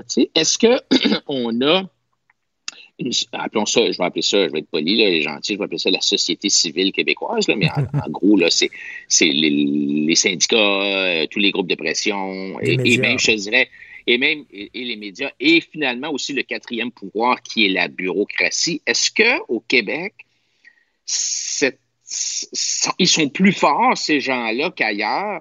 Et, et dès qu'on essaie de toucher à quoi que ce soit du statu quo, il y a une levée de bouclier et euh, ça fait reculer le, le- le- le Oui, gouvernement oui, parce qu'ils ont, ont peur. Tu as raison que les, centrales syndicales ne représentent pas l'ensemble des Québécois, puis euh, que bon, tu as raison, mais tu sais, là, comme le- le- c'est un budget très dépensier, Michel Girard l'a écrit dans le Journal de Montréal, c'est un budget, Ah ouais. on dépense beaucoup, mais je, je ne sens pas, moi, autour de moi, je sens pas une grogne de la population. Il faut dire qu'on est bien sur le virus ces temps-ci, là, mais je sens pas une grogne de la population en disant, coudon, il a bien dépensé, le go, comment, euh, où c'est qu'ils sont les baisses d'impôts, puis tout ça. Les gens autour de moi, ils parlent pas de ça, là. Ils n'ont pas l'air de Ouais. fâchés, là. Ouais, mais tu sais, euh, ils vont. euh, je pense que, comme je te dis, ce qui va arriver, c'est que le go va les donner en 2022 et là, les gens vont être bien contents. Puis euh, Hmm. ils vont dire Ah, ben, quel bon gouvernement, ils ont bien géré. Puis, tu sais, j'ai eu une baisse d'impôts, peut-être même une baisse de la TPS, TVQ. Puis, euh, ou, en fait, de la TVQ. Puis, tu sais, c'est- ça va être une façon d'essayer de gagner leur vote. Mais tu sais, quand tu regardes. Parce qu'on s'entend là qu'il y a de la place là, pour donner une baisse d'impôt. Je je, fais une parenthèse, parce que tu m'amènes à ça. Dans l'actualité, le nouveau numéro de l'actualité, il y a une entrevue avec un économiste. Un économiste euh, assez, assez à droite, assez conservateur, assez, assez libéral comme toi. Puis lui, ce qu'il propose, il dit J'aimerais avoir des mandats beaucoup plus longs pour les, politiciens parce que actuellement, avec des mandats courts, des mandats de 4 ans, mettons, puis dans certains pays, c'est 3 ans, c'est que la première année, tu gères, puis après ça, les autres années, tu penses à ta réélection. Puis tu, donnes des cadeaux, puis tu donnes aux gens, pas nécessairement ce qui est bon pour eux, mais ce qu'ils veulent. Fait que tu leur donnes des cadeaux, tout ça, pour te faire réélire. Et dit, si on avait des mandats plus longs, mettons 5 ans, mettons 7 ans, euh, les gens qui étaient élus pour faire tel job, ben, ils feraient la job plutôt qu'essayer de donner des cadeaux pour leur réélection. Écoute, quoi? ça, ça- ben, ça, ça a de la valeur certaine parce que tu regardes aux États-Unis, par exemple, puis aux États-Unis, la Chambre des représentants, il y a, la- il y a le tiers euh, des, euh, des élus qui sont remplacés à chaque deux ans. Et ça fait donc qu'ils sont toujours en élection. Alors, le président euh, est toujours en train de penser ben, à la réélection de son parti euh, dans la, à la Chambre, au Congrès. Et, et ça fait que souvent, on dit, ben la première année, il va y aller, mais la deuxième année, il va se laquer. Tu sais. Mm. Et c'est un peu... Et, et oui, il y a, y a- il y a du vrai là-dedans. C'est pour ça que les sénateurs aux États-Unis sont nommés pour six ans. Mais euh, par contre, comme je dis, dans la Chambre, il y a ce, ce- ce roulement-là d'élection.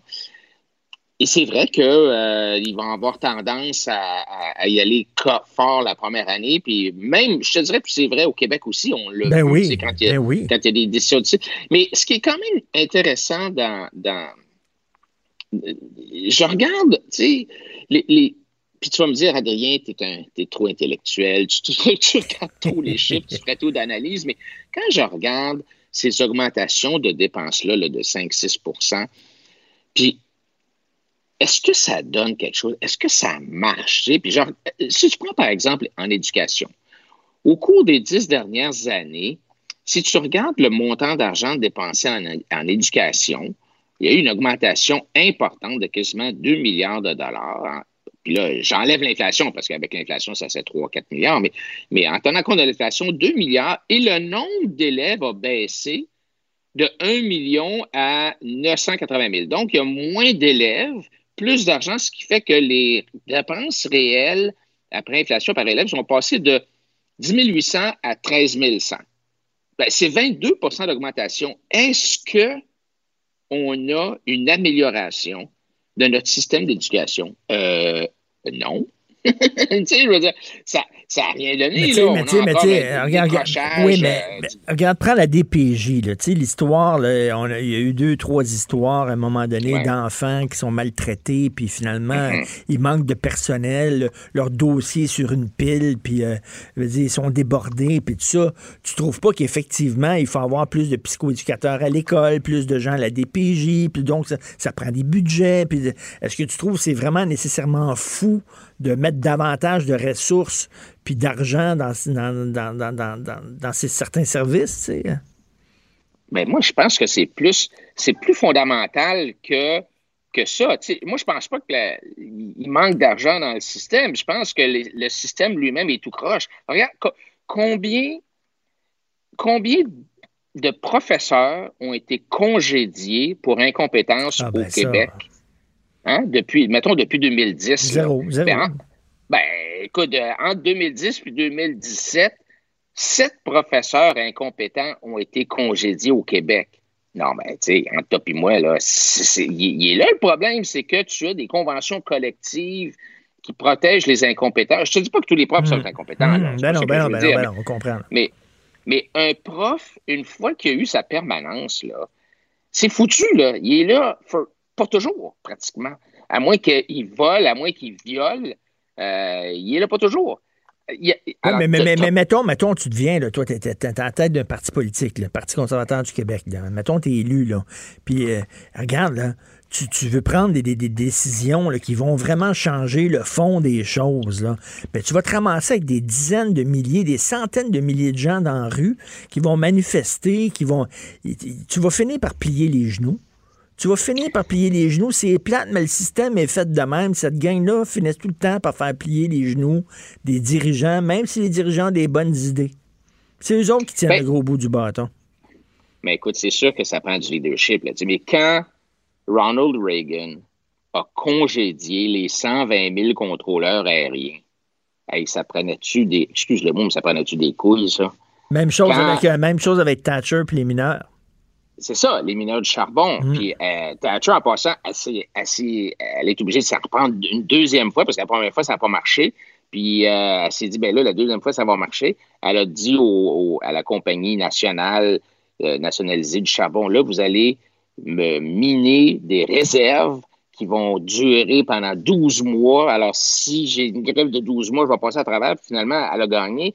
Mais tu sais, ça prend des gens qui ont des convictions et qui veulent, honnêtement, il faut quasiment dire, et qui sont prêts à ne pas être réélus. Quasiment. tu sais. Mm. Ça prend quasiment quelqu'un qui dit écoute, moi, je voici ce que je vais faire. Je vais le faire. Puis si je ne suis pas réélu, tant pis. tu sais. Mm. Mais, mais c'est pas facile. Mais, puis deuxièmement, il faut aussi que tu fasses de façon intelligente avec la population. Par exemple, les syndicats. Moi, je pense que les syndicats, je suis d'accord avec les syndicats. là. Les, les employés ont le droit de se faire représenter euh, par un organisme. euh, pas, il n'y a pas de différence entre euh, un agent qui représente un joueur de hockey et un syndicat. Là. Tu t'en vas négocier au nom de, euh, de ton commettant. Alors, je suis d'accord avec les syndicats dans, la façon, dans mesure où c'est fait de façon libre et éclairée. Mais est-ce que, par exemple, on devrait s'assurer que les syndiqués ont le contrôle de leur syndicat? Est-ce qu'il devrait y avoir plus de votes? Est-ce que ça va avoir des votes secrets? Euh, est-ce qu'il doit y avoir plus de transparence financière? Alors, je pense que tu commences par ça tu, euh, pour ramener au moins les syndicats euh, sous le contrôle des employés syndiqués, parce que les employés syndiqués, c'est des gens comme toi et moi, là. Ils payent, ils payent de l'impôt, Mhm. ils ont, il faut qu'ils élèvent leurs enfants, ils attendent 24 heures à l'urgence, ils voient qu'il y a 4 garçons sur 10 qui décrochent euh, à Ben non, mais c'est sûr. Puis ils, voient, puis ils voient leurs syndicats, ils leur donnent des cotisations, puis les syndicats qui défendent des positions, des fois totalement folichonnes, totalement déconnectées du réel, puis les syndiqués, eux autres, se reconnaissent pas dans leurs syndicats. Il va falloir à un moment donné aussi que les, les travailleurs syndiqués mettent leurs syndicats au pas en disant, là, vous défendez des sortes de critiques de cause qui n'ont rien à voir avec ma vie de tous les jours, ma vie Ouais, mais- quotidienne. Oui, mais ça peut pas. Oui, mais tu sais, tu as raison. Alors, par exemple, quand les syndicats prennent des cotisations syndicales forcées de leurs employés, puis donnent ça aux étudiants pour que. ou louent des autobus jaunes aux étudiants pour qu'ils aillent manifester, hein, les carrés rouges, c'était un peu ça. Euh, tu sais, le pauvre employé syndiqué, il n'a pas le choix. Il y a une formule RAND qui oblige, euh, qui, qui, qui vient piger dans ses poches et euh, qui donne de l'argent au syndicat, puis il n'y a aucune imputabilité sur cet argent-là. Alors, il faut changer des choses comme ça, des choses qui sont fondamentales avec les, lesquelles les gens sont d'accord, les employés sont d'accord à ce qu'il y ait plus de transparence financière de leur Ben, on- syndicat. et on s'entend, là, c'est tout le temps qu'il nous reste, mais on s'entend que le, le changement, François Legault, c'est c'est dans la continuité. là. C'est c'est- c'est le Parti libéral avec un programme identitaire. C'est ça, le- le- la CAQ. C'est- c'est- c'est- Ouais, c'est le. PQ, euh, c'est PQ 2.0, c'est Ben oui. euh, c'est c'est toute la même affaire. Là. C'est ce sont tous des gens qui veulent un gros État. Et ça fait l'affaire de l'État, de la bureaucratie, qui, elle aussi, veut toujours, ça, se- elle se protège, puis elle se grossit. Puis le- le- le- les syndicats sont pareils. Alors, tu sais, as une espèce de triangle où tu as les politiciens qui profitent de la grosseur de l'État. Euh, tu as l'État qui profite de politiciens qui veulent avoir des gros États. Tu as les groupes de pression qui profitent. Alors, sais, c'est une espèce Exactement. de triangle, là, et, tout ce monde-là se gratte Fait le en sorte, puis ben, c'est ça. Puis fait en sorte que perpétuer leurs avantages, puis que le système finalement le- ne change pas. Puis le Euh, contribuable, euh, lui, ben, il- c'est c'est le gars à l'extérieur du triangle, puis on il se fait tondre. Il se fait tondre. Quel que soit le gouvernement au pouvoir, tu le sais que tu vas te faire tondre. Merci beaucoup, Adrien. Merci. Tout le temps, Salut, Richard. Adrien Pouliot, chef du Parti conservateur du Québec. Pendant que votre attention est centrée sur vos urgences du matin, vos réunions d'affaires du midi, votre retour à la maison ou votre emploi du soir, celle de Desjardins Entreprises est centrée sur plus de 400 000 entreprises à toute heure du jour. Grâce à notre connaissance des secteurs d'activité et à notre accompagnement spécialisé, nous aidons les entrepreneurs à relever chaque défi pour qu'ils puissent rester centrés sur ce qui compte, le développement de leur entreprise. Martineau et l'actualité, c'est comme le yin et le yang. Impossible de les dissocier. Politiquement incorrect.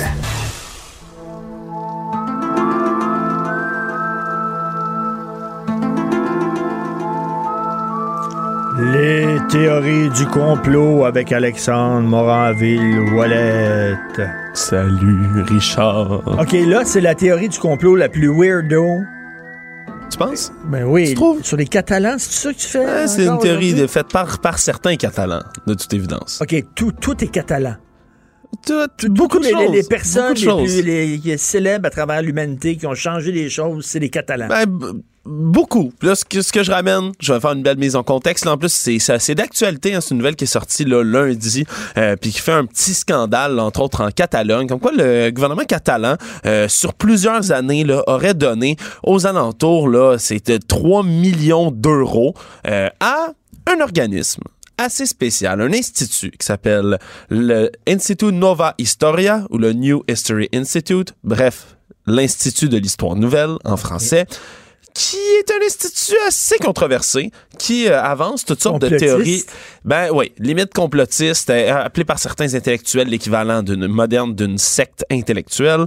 Euh, assez étrange qui a toutes sortes de revendications comme quoi, euh, ben, au travers de l'histoire, les Catalans auraient été réprimés euh, culturellement et historiquement de la part de Castille, donc du reste du gouvernement espagnol, pour effacer toute trace des grandes réalisations catalanes dans l'histoire de l'humanité. Oh, OK. Ça, Ouais. c'est pour mousser un peu leur nationalisme. Les Catalans, on sait qu'ils sont en guerre contre les autorités espagnoles, donc ils disent euh, finalement, vous nous avez écrasés, vous nous avez exploités, et là, on va vous montrer que on est à l'origine de beaucoup de choses extraordinaires, nous, les Catalans. Ouais, exactement. Puis Comme- même qui, qui serait catalan? Ouais, c'est ça. Ouais, moi, j'ai, évidemment, j'ai beaucoup de sympathie pour la cause indépendantiste catalane, mais il faut comprendre que c'est vraiment pas tous les Catalans qui croient ça, loin de là. C'est vraiment cet institut-là qui met euh, certaines idées euh, de l'avant. Mais on va commencer par les plus, euh, les, les meilleurs qu'on peut sortir. Ben, Christophe Colomb, entre autres, aurait été, selon les dires de cet institut-là, un Catalan. De son vrai nom, Joan Colom i Bertran, un noble catalan qui se serait battu contre Ferdinand II pendant la guerre civile catalane entre 1462 et 1472 et qui ensuite aurait eu besoin de changer son identité pour éviter de se faire arrêter, a vogué jusqu'à l'autre bout de l'océan et aurait découvert l'Amérique. OK, pendant des années, des centaines d'années, on s'est fait mentir par des historiens brillants avec énormément d'expérience et d'expertise, mais grâce à cet institut-là, enfin- eux autres ont vu la vérité. Enfin, eux auraient vu la vérité même que euh, Erasmus, Erasme de Rotterdam, serait un enfant secret de Christophe Colomb. Un mathématicien, ça? Erasme, ce serait un enfant bâtard. Oui, de Christophe Colomb. Ben oui. Le deuxième fils, pour être très exact. Ben oui. Bon, là, les liens commencent à être élus. À peu près tout ce qui traite découverte de l'Amérique et Espagne, puis ça, il y en a beaucoup, euh, est ramené à la Catalogne, que ce soit Hernán Cortés ou Francisco Pizarro, qui sont, on le rappelle, là, ceux qui ont mis à genoux là, les empires aztèques et mayas. Ben oui, Cortés. Euh, ben oui, Cortés, ben, qui, ont fait aussi des génocides, mais en- Ben oui. n'en parlons pas trop. Mais ces deux hommes-là, ben, seraient en fait Francisco Pinos de Soicaro. Et euh, donc, de son vrai nom, ben, Francisco Pizarro, lui, serait en fait un Catalan. Il aurait même fait la découverte de- dans le Nouveau Monde. Il aurait pris possession de la terre, non pas au, au nom du roi d'Espagne, mais au nom du roi de la Catalogne. Mais ça, ça, aurait été effacé. Ça, ça me fait rire. Ça, c'est exactement, là, si je je peux expliquer ça, là, comme si toutes les grandes inventions canadiennes avaient été faites par des Québécois. Exactement. A- A- Alexander Graham Bell, là, C'est un Québécois. c'est un Québécois. Oui. Inventeur du téléphone, il s'appelait Alexandre. Oui. Alexandre Cloche, Oui. finalement. c'est les Canadiens qui l'ont appelé après ça Alexandre Gra- Graham Bell pour cacher la réalité, mais c'est un Québécois. Et puis écoute, il y en a. Puis là, plus La avance. radio aussi, la radio, l'électricité. Ben oui. La radio, on n'est pas loin. Des Québécois. Euh, tout ça, tout ça est québécois.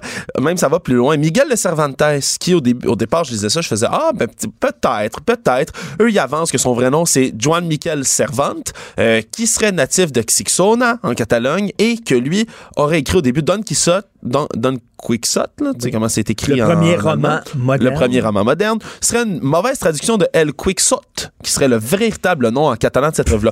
Pas d'ici là, mais là, au moins, au contraire de Christophe Colomb, je vais rappeler quelque chose. Christophe Colomb, c'est un Italien, c'est même pas un Espagnol. Alors, je, je, je le rappelais pour tout le monde, mais là, ça Ben fait oui, peut-être un peu plus de fierté- sens. C'est la fierté des Italiens, Christophe Euh, Colomb. ouais, mais là, cependant, ben, Miguel de Cervantes, leur théorie, selon moi, le bon sens s'arrête là parce que ils disent que il aurait fui à un certain moment donné l'Espagne parce qu'il se faisait trop contraindre à tout mettre en espagnol, qui serait allé en Angleterre, qu'il aurait pris un surnom. Richard, je te laisse deviner le surnom qu'il aurait pris à ce moment-là, Miguel de Cervantes. Serait devenu un auteur prolifique anglais. Pas de chance, Daken. Non, Shakespeare. Selon cet institut-là, Miguel de Cervantes et Shakespeare sont exactement la même personne. Puis tout ça est poussé. Non, il n'y aurait pas la même date de. Oui, c'est les contemporains. Cervantes est né en 1547, Shakespeare en 1564, mais et les deux sont morts à une journée d'intervalle, en 1616, le 22 et 23 avril respectivement. Donc, eux se disent non, c'est la même personne. C'est la même, même, même OK, personne. mais attends, mais qu'un institut comme ça qui arrive avec des théories coucou est une chose. Mais là que tu apprends que le gouvernement catalan a financé ça.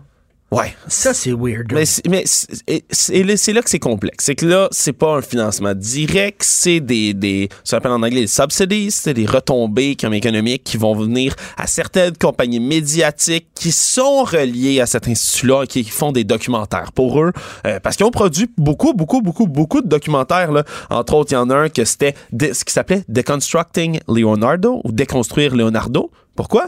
Parce qu'ils pensent également que Léonard da Vinci était, catalan. Non, ce n'était pas un Italien, selon t- cet institut, Il était encore une fois. Un catalan. Et que la Mona Lisa serait, en vérité, Isabelle d'Aragon. la reine Isabelle d'Aragon, qui aurait été peinte. Ce serait elle, la Mona Lisa. Et les montagnes qu'on voit derrière la Mona Lisa, ce seraient euh, les montagnes de Montserrat, en Catalogne. OK, ils vont nous dire que Jésus était catalan. Ouais, ça, ils sont pas rendus là encore, mais il y, en a toutes sortes. Ben, c'est très drôle. Ils disent que le, le- le design, entre autres, du drapeau américain serait une copie, en Mais fait, de la Seigneur catalane. Souvent, des minorités qui ont été comme brimées veulent compenser. Et tu sais, à un moment donné aussi, les Afro-Américains qui ont été très brimés aux États-Unis. Puis là, à un moment donné, ils se sont dit, ben, tu sais, regarde, finalement, on a eu de l'importance dans l'histoire. Cléopâtre était noire, puis un tel était noir, puis un tel était noir. Peut-être que oui, peut-être que non, peut-être qu'ils veulent rien compenser parce qu'ils ont été brimés. Puis des fois, c'est vrai que Alexandre Dumas, euh, on a appris récemment qu'il était, qu'il était carteron, qu'il était noir. Alexandre Dumas avait le teint Oui. noir. Euh, je- Tu sais, moi, j'ai vu plein de films sur la vie d'Alexandre Dumas. Il était joué par Gérard Depardieu, tout ça. Alexandre Dumas, il était blanc.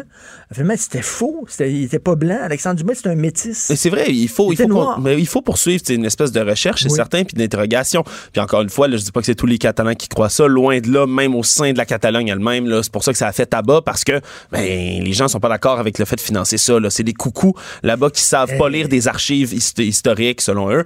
Donc, bref, un, un drôle de, de- une drôle- un drôle de financement pour un drôle d'institut, mais euh, dans, dans les faits, moi, j'ai beaucoup de Il faut misère. avoir, il faut avoir un financement. C'est peut-être ça. Il n'y a pas un institut qui a été mis sur pied par euh, Pierre-Carl Pellado, là, justement, sur les études souverainistes. C'est peut-être ça. Ils vont nous dire que tout était québécois. Ben oui, ben oui. ben- Alexandre Grambel était québécois. Johnny McDonald, c'est un Québécois. Johnny McDonald, c'est un Québécois. Un Québécois, là, de souche. Ben oui, c'est Ah sûr. Ben- Jonathan euh, McDo. McDo, c'est McDo. Jonathan Trudeau. Voilà. Merci beaucoup, Alexandre. Merci à toi, J'avais Alexandre. jamais entendu parler de ça. Alexandre Moranville, Wallet, merci beaucoup. Comment ça va, toi? Jonathan? Alex, il va finir par le trouver que je suis Justin Trudeau en même temps qu'être Jonathan Trudeau.